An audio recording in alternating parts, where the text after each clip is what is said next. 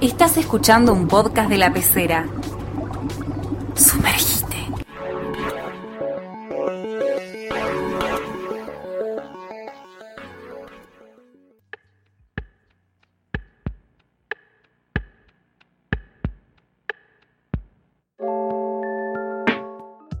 Hola, esto es Cubilete Mágico, programa número uno. Mi nombre es Guido Rosconi.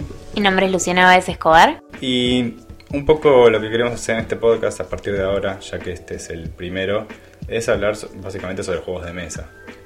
Dedicar un programa a un juego de mesa en particular eh, o a varios que tengan las mismas características, hablar un poco de su historia, de, sus reglas y también que sirvan un poco como, como recomendaciones para estos eh, momentos que se están viviendo, que bueno, mientras esto está siendo grabado ya van, ¿cuánto? No sé. 70 días de, de cuarentena. Sí, más o menos. Así que también eh, hacer como una suerte de recomendación de juegos que se puedan jugar En casa, sí. en casa, que bueno, los juegos de mesa generalmente tienen estas características. Sí, también eh, sumamos la idea de por ahí algunos juegos que se pueden fabricar, incluso si no se pueden conseguir. Claro, sí, eh, los que aquellos que no puedan comprar este, estos tipos de juegos que sabemos que son bastante caros la mayoría. Sí. Ahora cuando hablemos de, de cada juego en particular vamos a, a tirar alguna lista de precios, al menos eh, hasta que suban de vuelta por cuestiones eh, económicas que todos conocemos. Pero sí, eh, ver si... Sí, hay muchos que están disponibles para imprimir o se pueden fabricar artesanalmente también. Sí. Bien, y ya dicho esto, podemos pasar a nuestro primer juego que vamos a analizar en, en este podcast, que es el Catán, ¿no? Sí, me encanta. Sí, el Catán es eh, acá con Lu uno de nuestros juegos favoritos.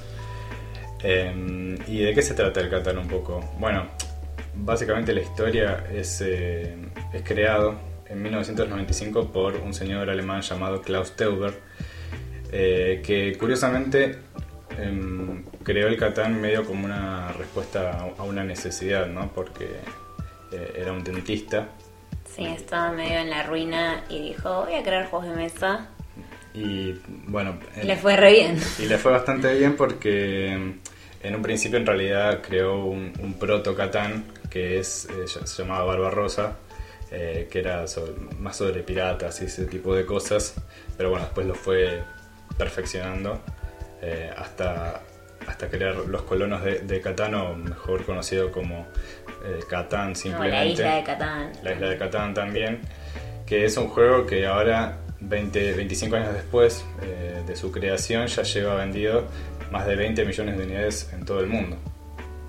Bastante bien para, Sí. para un proyecto de, de un dentista que estaba a punto de entrar en bancarrota. Em, se calcula que cada año ha, vendido un millón de copias en todo el mundo y ya hay una empresa que lleva el nombre Catán GmbH y acá en Argentina lo distribuye Top Toys. Y cuando hablamos de que es un fenómeno a nivel mundial, es eh, realmente así, porque es un juego que lo tradujeron a más de 30 lenguas alrededor del mundo y hoy en día también tiene merchandising de todo tipo, desde tazas de té, ¿qué más? Sí, también hay como un videojuego. Nosotros ahora estuvimos jugando bastante a Catán, un Catán online en una página que se llama colonist.io. Sí, esa es una buena opción para, para la cuarentena porque se puede jugar online con, con, con amigos. Sí, te permite jugar con bots ahí o con otra gente del mundo o puedes armar una sala con amigos y sí, también por ahí puedes ir haciendo una llamada por Discord o Claro. una videollamada. Sí, y además el Catán también tiene distintas eh, versiones y formas.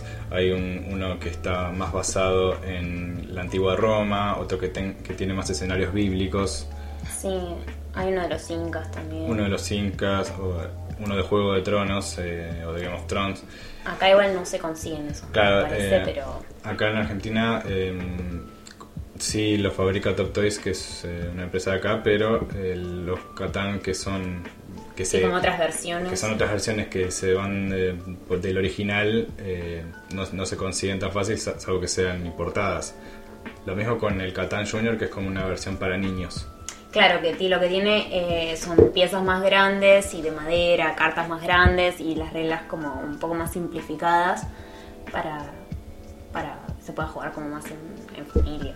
Sí, eh, y, y el mismo creador, Klaus Teuber, eh, dice en varias entrevistas que la gente se empieza a aficionar por los juegos de mesa y a fanatizar a, a raíz de que empiezan a jugar Catán. Sí, es un buen juego de entrada. De hecho, me ha pasado también de jugar con gente que por ahí no le gustan tanto los juegos de mesa eh, y le- el Catán les gustó un montón. O asimismo, por ahí también gente que la primera vez que jugaba ganaba. Entonces también es como que eso está bueno porque te motiva, como no, no sé si hay como una forma real de ser un muy buen jugador de Catán o un muy mal jugador de Catán. Claro, tiene como- Depende mucho de con quiénes juegues. Tiene como una parte de estrategia, pero también hay mucho del azar en el juego.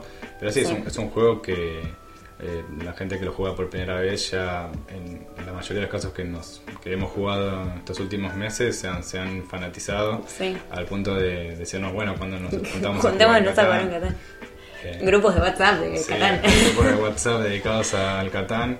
eh, y, y tan así que mm, excede también, trasciende lo, que es la forma de- del juego de mesa, porque hay ciertos datos curiosos como que una mujer llamada Rebecca Gablé escribió una novela sobre la colonización de esta isla, eh, que se publicó en 2014, y la que esta novela a la vez eh, inspiró a Teur, que ya es experto creando juegos para crear nuevos juegos de mesa. Y también hablar un poco de, de esta composición de, musical de Tobias Strauss, eh, que me parece bastante interesante, que compuso una obra que se llama Catan Project y está eh, basada en el juego y grabada con un conjunto llamado Pax Day. Sería, la busqué en YouTube y no, no encontré nada. Ah, bueno. Pero bueno. eh, Pero existe. Sí. Y ya pasando un poco a, la- a las reglas, eh, Sí, el juego está recomendado para a partir de los 10 años. Este, el Catán Junior, puede ser para niñas más chiques. Eh, dice que, bueno, se juega entre 3 y 4 jugadores. Algunas expansiones permiten jugar de a más también. O bueno, también hemos jugado en equipo, por ahí, en parejas. Eh, las partidas se supone que duran más o menos 75 minutos. de todas maneras, Eso es relativo. es, es bastante relativo porque hemos jugado partidas de media hora y de Sí. dos horas. Sí, sí, depende mucho por eso también como de la suerte y de con quiénes juegues, si es la primera vez que jugás o por ahí con gente que ya... Hay, hay veces que los- las partidas se, se desenvuelven muy rápido Sí. y uno no, no puede llegar ni, ni a, a- a- a sentir que está empezando a jugar que ya... Sí, por ahí alguien justo le, le tuvo mucha suerte también. Porque lo que tiene es que el tablero siempre cambia. Siempre. Eh, se arma como partida a partida. está compuesto por 19 hexágonos. Y después tiene como una especie de marco que vendría a ser el, el mar, donde también hay como unos puertos. Eh, y se arma como de forma aleatoria. Y. Sí, de- los hexágonos también a su vez se tienen que poner, se tienen que colocar boca abajo Claro, y después, y después se se van vuelta. descubriendo de, de esta manera haciendo aleatoria la- su formación cada vez que se juega. Así también las fichas que, di- que indican como qué número le corresponde a cada hexágono del lado. Sí, porque los Cada hexágonos- hexágono, claro, cada hexágono eh, representa una materia prima. Y la- el, el objetivo del juego es llegar a 10 puntos y bueno, ir poblando la isla en realidad. Eh, y la isla se va pro- poblando así, construyendo poblados, ciudades y caminos. Eh, cada pueblo vale un punto y cada ciudad vale dos puntos. Los caminos no valen nada, pero son lo que permite eh, expandirse, porque sí o sí tienen que estar comunicados los pueblos. Eh, y bueno, se ponen adyacentes a alguno de los hexágonos y de esa forma cada vez que eh, en cada tirada, no importa quién tire, o sea, quién sea el turno de tirar el dado, eh, algún hexágono va a producir una materia prima. Y de esa forma se levantan unas tarjetas eh, que indican eh, esa materia que puede ser eh, madera, ladrillo, piedra, Trigo. trigo, ovejas. Y hay un hexágono que no tiene nada, que es el desierto. Claro, ese hexágono no produce nada. Y aquí es donde mm, entra en juego eh, uno de los personajes mm, más temidos de... Claro, hay un ladrón que al principio del juego está en, el, en, el, en, ese, en, esa- en ese casillero que tendría que ser el desierto y se activa cada vez que sale 7. hablando de esto de las estadísticas, de, de ese factor, el Catán como que medio que lo indica, porque indica cuáles son los números que más salen por estadística en los dados y cuáles son los que salen menos. Entonces indicaría cuáles de los hexágonos producirían más materia prima o menos y cerca de los que producen más es donde conviene por ahí asentarse.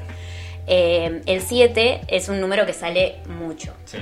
Y cuando sale el 7, la persona que tiró mueve al ladrón y lo puede colocar donde tenga ganas para... em, Para perjudicar a, a otro jugador y que no produzca tanto de, de esa materia Claro. prima que, que viene, que quizás viene saliendo mucho y paralelamente eh, no solo pones el ladrón en su hexágono, sino que también le robas una carta.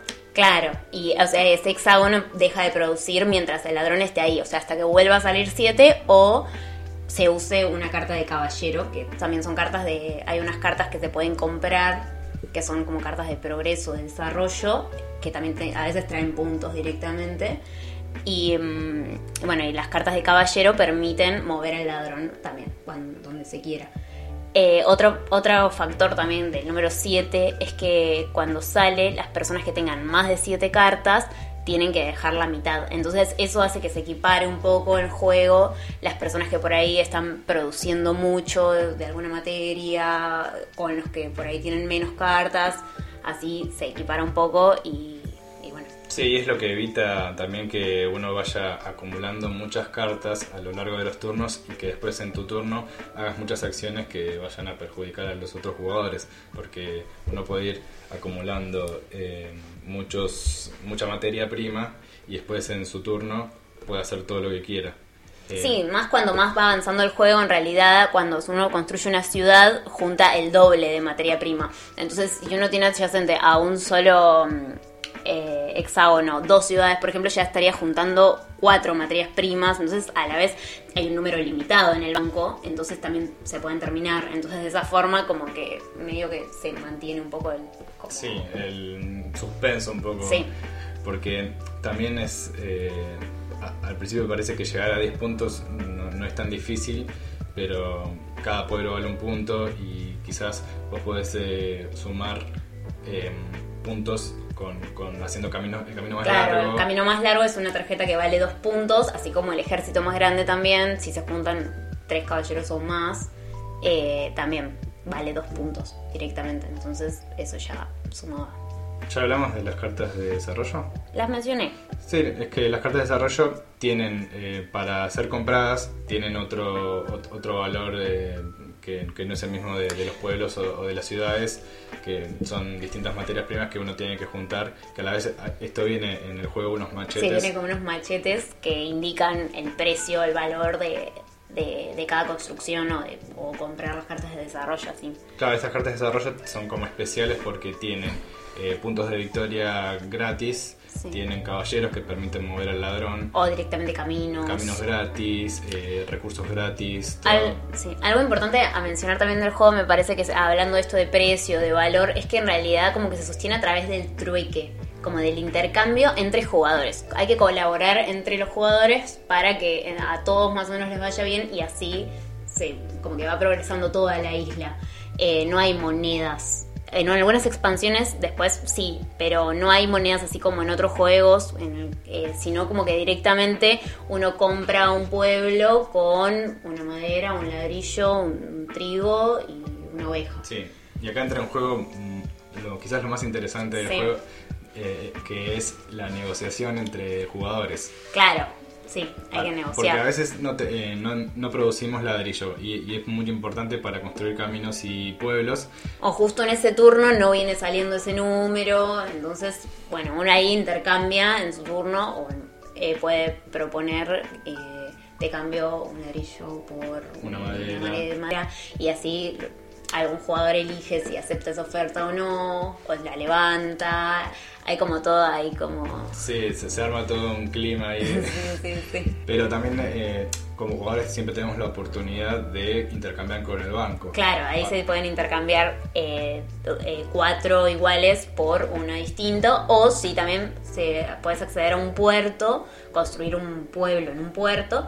Ahí en el puerto se cambiarían tres eh, iguales por una distinta. O también hay puertos como de materia prima directamente, que eso también es bastante útil. Entonces, si vos producís ya de por sí mucha trigo, por ejemplo, te conviene llegar al, puerto del trigo. Y en el puerto de trigo podrías intercambiar dos trigos por uno de cualquier cosa. Claro, sí. estos puertos de los que hablamos son los que forman el marco del, de- del tablero, que son los hexágonos. Todo viene en figuras troqueladas muy... La verdad que son muy lindas. Sí.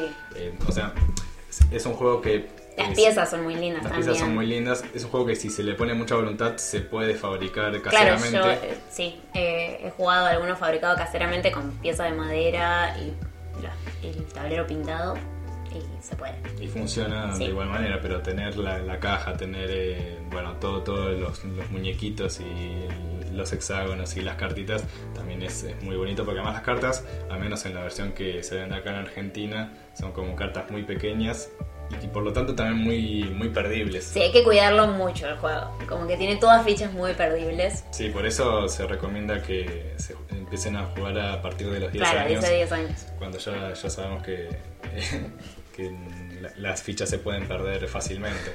Sí. Bueno, después también hay expansiones del juego, que está la expansión de navegantes del Catán. Que es una expansión igual como porque quizás Al juego base, a este juego base de 19 hexágonos se le agregan otros o, unas expansiones que traen otro tipo de ficha, otro tipo de o más hexágonos, u más dados, más tarjetas. La expansión navegantes, por ejemplo, trae como unas islas en que después se van descubriendo, trae unas fichas como de barcos y así sucesivamente. Después hay otra expansión que se llama Ciudades y Caballeros, otra que se llama Mercaderes y Bárbaros. En esa ya entra el- como la moneda. Claro, ahí- se, se van a- em, agregando distintas cosas que en el juego original no están, así que también hay una cuestión de reaprender ciertas reglas. Claro, sí. Y después hay también hay de tesoros, dragones, aventureros, hay, hay como muchas expansiones que se fueron haciendo a lo largo de... Sí, la fue haciendo el mismo. Las fue haciendo el mismo creador, eh, Klaus Teuber, y que además son igual de caras casi que el juego. Sí. Eh, son, son bastante caras. Eh, estamos hablando de cuánto, unos 50 dólares. Lo, lo digo en dólares para así mantenemos eh, en el tiempo la, la- el precio, porque Claro. acá... 50. Y sí, sale unos 3 mil pesos. A- Ahora 50, un poco, un poco más quizás. ¿Y tenemos algo más para decir sobre este maravilloso juego? Eh, por ahí, eh, sí, el factor rejugabilidad que habíamos pensado también, eh, me parece que en este juego como que es, re- es muy ju- rejugable. Incluso en una misma noche por ahí se puede jugar varias veces y las partidas son cortas, como que te dan ganas. Además siempre es distinto el tablero, también si juegas con gente distinta. Eh, la verdad que a mí me encanta el Catán. Sí, digamos que la rejugabilidad va a ser un, un criterio que vamos a tener bastante en cuenta a lo largo de, de los programas de este podcast porque em, se puede jugar un juego de mesa una vez y que uno se canse o que ya... O juegos muy largos también que por ahí Que duran toda la mucho. noche. Claro. Eh, pero el Catán lo, lo bueno que tiene es que es un juego no es tan corto, pero tampoco es tan largo eh, ni tan extenuante. y no te cansa. Ni tan extenuante como para no jugarlo den- dentro de dos, otras dos semanas, por ejemplo. Se puede jugar al otro día Sí. y, y el, lo bueno es que también el, el escenario es totalmente distinto y las chances son totalmente distintas, así que es, es casi infinito lo que se puede em, a lo que se puede acceder con, Sí, con sí. este juego. ¿Qué, mm, ¿Qué nota le das vos eh, al juego? A mí me encanta Catán. ¿Te encanta? Me encanta. Es, es un te encanta. Eso me encanta. Pero si tú ves que vamos a, a medirlo en cubiletes. ¿Cuántos cubiletes le das?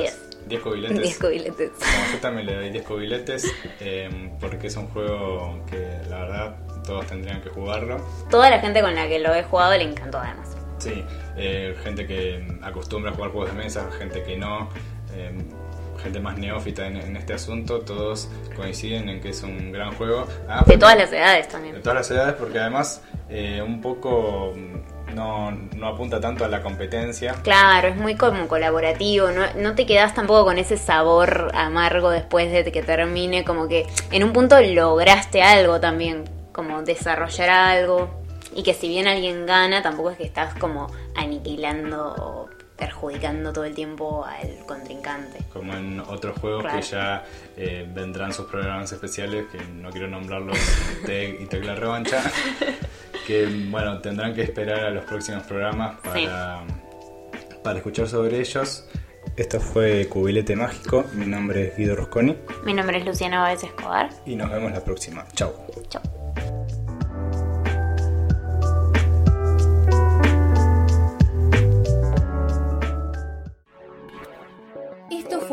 De la pecera.